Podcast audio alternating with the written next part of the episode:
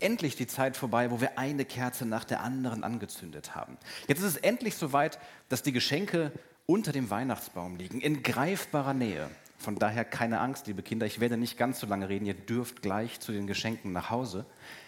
Vielleicht ist es für die anderen Erwachsenen aber auch andere Gründe, dass sie sich freuen, dass endlich Weihnachten ist. Weil der Weihnachtsstress mit all dem, was noch zu tun war, vielleicht endlich zu Ende ist. Hoffentlich ist alles erledigt und alle Geschenke, die eingepackt werden sollten, eingepackt. Ich bin sehr dankbar, dass meine Frau da bei uns sehr viel getan hat. Ich hatte da nicht so viel Muße zu in dieser Adventszeit. Vielleicht freut sich der ein oder andere aber auch, weil er als Einzelhändler tätig ist oder auf einem Weihnachtsmarkt einen Stand hatte und es ein gutes Weihnachtsgeschäft war und jetzt das Jahr bald endlich abgeschlossen ist. Vielleicht freuen sich erwachsene Menschen, die als Lehrer arbeiten, weil sie sagen, endlich Ferien, endlich keine Schüler mehr sehen, zumindest mal für zwei Wochen. Vielleicht ist der ein oder andere von euch irgendwo angestellt und ist froh, dass jetzt mal zumindest das Jahr abgeschlossen werden kann und vielleicht auch ein paar Urlaubstage da sind. Möglicherweise ging es dir so wie einigen Menschen, mit denen ich gesprochen habe, denn viele haben festgestellt, diese Adventszeit ist besonders kurz gewesen. De facto ist heute Sonntag, der vierte Advent und gleichzeitig Heiligabend, der 24. Noch kürzer geht es nicht.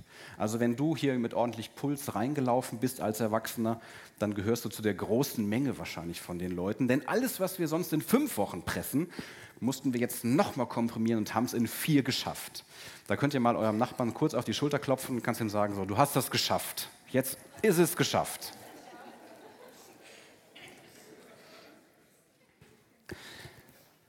Es ging einigen Menschen, mit denen ich gesprochen habe, so, dass sie ein Stück weit überrascht waren davon. So nach der zweiten, dritten Woche, dass auf einmal nächste Woche dann schon Weihnachten ist. Tatsächlich ist es so, dass wir manchmal vom Leben überrascht werden. Und so habe ich auch diese Predigt überschrieben. Vielleicht geht es dir aber auch noch ganz anders, dass du heute gar nicht hier bist und sagst, boah, endlich Weihnachten, sondern dass du sagst, wir sind gerade in so einer komischen und vielschichtigen Zeit. Vielleicht bewegt dich die geopolitische Lage vielleicht die gesellschaftlichen Herausforderungen, in denen wir stehen, sodass die Weihnachtsfreude da wenig Raum hat. Andere sind vielleicht beschäftigt mit Krankheiten oder müssen einen Verlust in der Familie verarbeiten und bearbeiten. Es gibt viele Gründe, dass wir froh sein können an Weihnachten, aber es gibt auch viele Gründe, die der Freude im Weg stehen können. Es gibt viele Situationen, in denen wir vom Leben im wahrsten Sinne des Wortes überrascht werden. Und ich bin so dankbar, dass für beides vor unserem Gott und mit unserem Gott ein Raum ist. Dass gerade an Weihnachten deutlich wird. Beides gehört zu unserem Leben dazu. Die Freude über etwas Neues, über etwas Schönes und gleichzeitig auch Gottes Beistand, Gottes Hineinkommen in manchmal ganz schwierige Situationen. Menschen in herausfordernden Situationen begegnen uns auch in dieser Weihnachtsgeschichte. Und genau zu diesen Menschen macht Gott sich auf den Weg und kommt bei ihnen an. Sei es zum Beispiel die junge Frau, die unverheiratet schwanger wird und ihr Kind auf der Reise bekommt. Oder seien es die schwer arbeitenden Menschen in den Berufen, die die ganze Gesellschaft überhaupt nur zusammenhalten. Seines Familien, seines Kollegen, seines Kinder. Seines Herrscher oder seines Weise aus anderen Kulturen und Ländern. Seines Hoffnungslose oder seien es auch Selbstsichere. Zu all diesen Menschen kommt Gott selbst. Und er wählt die Gestalt eines Menschen. Er kommt als Kind zu uns. Wir haben übrigens sehr viel mit diesen Menschen gemeinsam, vielleicht mehr, als man auf den ersten Blick denkt. Und wir können uns auch ein Stück weit einfühlen da rein. Mit dreckigen Händen, einsam, möglicherweise der ein oder andere, vielleicht krank oder auch müde. Und da mitten in dem Alltag begegnet dann diese Botschaft. Diese Botschaft unterbricht sozusagen den Alltag. So ist es übrigens seit Jahrhunderten. Und auch jedes Jahr wieder. Und wir brauchen es, diese Erinnerungen, weil wir nämlich zwischen dem zweiten Weihnachtsfeiertag und dem nächsten Advent irgendwie zu vergessen scheinen, was die gute Botschaft ist, die uns Kraft gibt. Deswegen brauchen wir immer wieder die Erinnerung. Wir brauchen diese Unterbrechung und ich brauche diesen. Oh, Entschuldigung. Ich brauche diesen Präsentator, denn ich möchte mit euch gemeinsam in den Bibeltext schauen. Wir lesen da in Lukas im Kapitel 2, als die Engel in den Himmel zurückgekehrt waren, da sagten die Hirten zueinander, komm, wir gehen nach Bethlehem und sehen uns an, was da geschehen ist, was Gott uns bekannt gemacht hat. So liefen sie hin und fanden Maria und Josef bei ihnen das Kind in der Futterkrippe.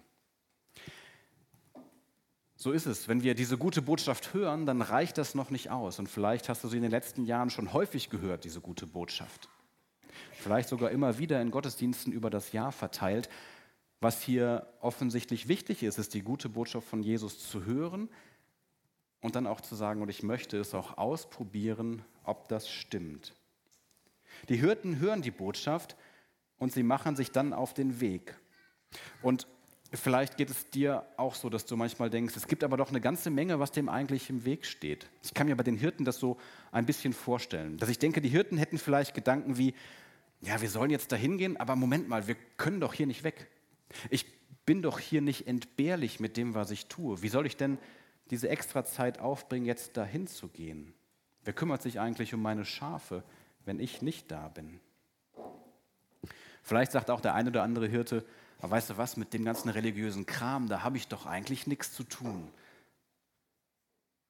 Oder der andere fragt sich vielleicht, wir sollen jetzt weit weggehen zu einem anderen Stall? Was stimmt denn mit meinem Stall nicht? Warum soll ich denn jetzt woanders hingehen?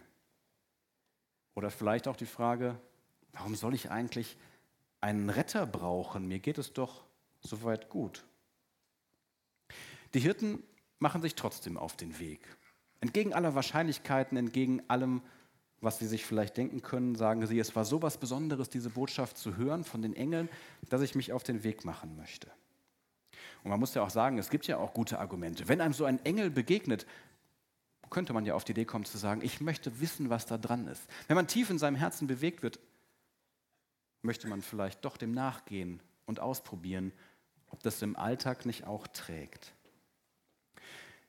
Die Engel gehen hin und sie werden vom Leben überrascht, vom neugeborenen Leben in der Krippe.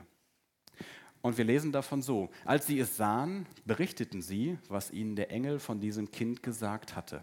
Und alle, die dabei waren, staunten über das, was ihnen die Hirten erzählten. Da sind die Menschen, die gerade von Jesus gehört haben, die losgegangen sind und an dieser Krippe auf einmal berichten, was sie gehört haben. Diejenigen, die gerade vielleicht noch Gegenargumente gewälzt haben, sind auf einmal diejenigen, die sagen, es stimmt, das, was ich gehört habe, ist tatsächlich so. Und das ist auch Teil des Weihnachtswunders. Menschen, die aus ihrem Alltag herausgerissen werden, werden auf einmal selbst zu Botschaftern von Gott.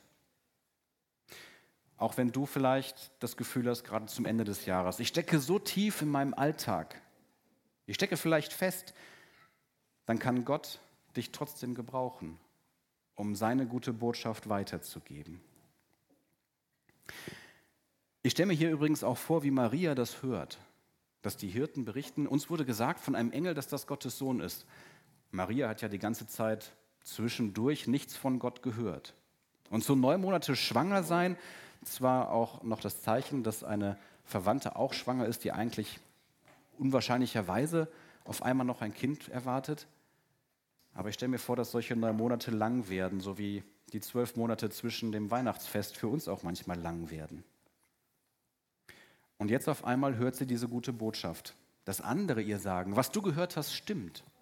Das hast du dir nicht nur eingebildet, das ist nicht nur deine komische Erklärung, um deine Lebensumstände irgendwie zu rechtfertigen, sondern sie bekommt die Botschaft zu sagen, ja, Gott ist mit dir und er hat einen Weg für dich und mit dir.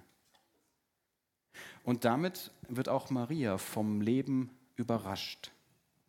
Sie hat dieses neugeborene Kind aber die Botschaft für dieses Kind ist noch viel größer. Und das, was damit passiert ist, es verändert die Herzen der Menschen, die daran, daran beteiligt sind. Wir lesen weiter im Text. Maria aber bewahrte all das Gehörte in ihrem Herzen und dachte viel darüber nach.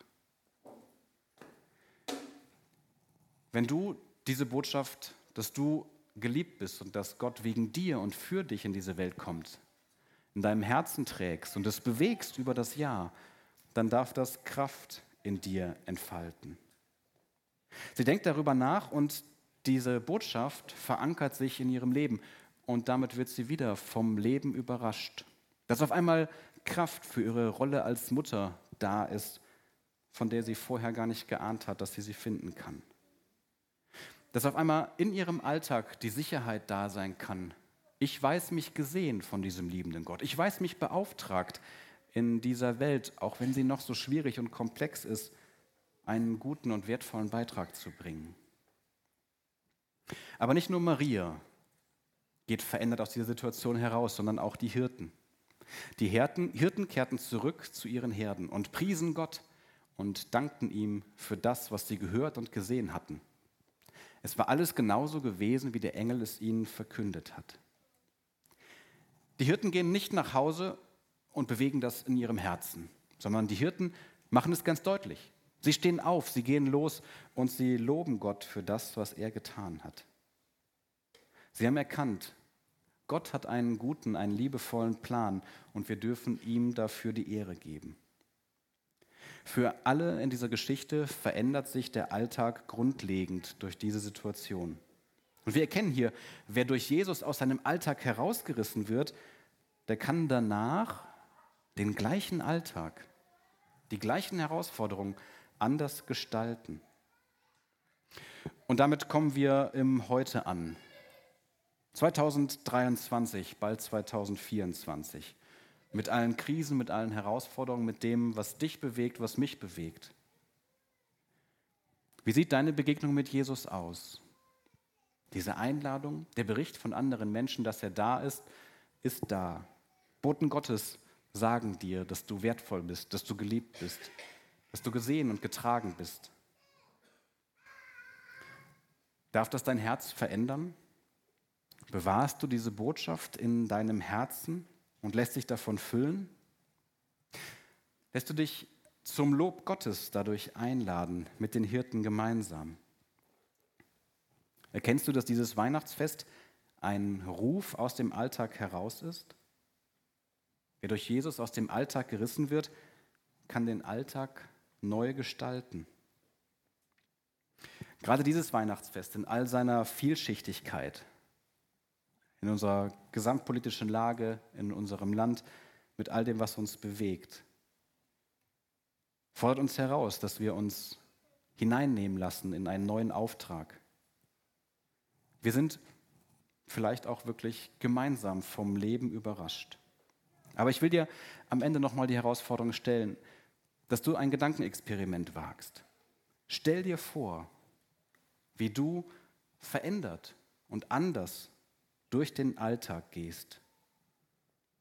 Heute beginnt die Kraft Gottes wieder neu in dir zu wirken. Gott ist nicht im Himmel geblieben. Er ist dir nahe gekommen. Er kommt. Und dieses Wunder geschieht in Jesus an Weihnachten. Schauen wir gemeinsam wie im Schattenspiel diese Geschichte weitergeht. Und loben wir dann gemeinsam mit den Hirten Gott, den guten Vater im Himmel. Amen.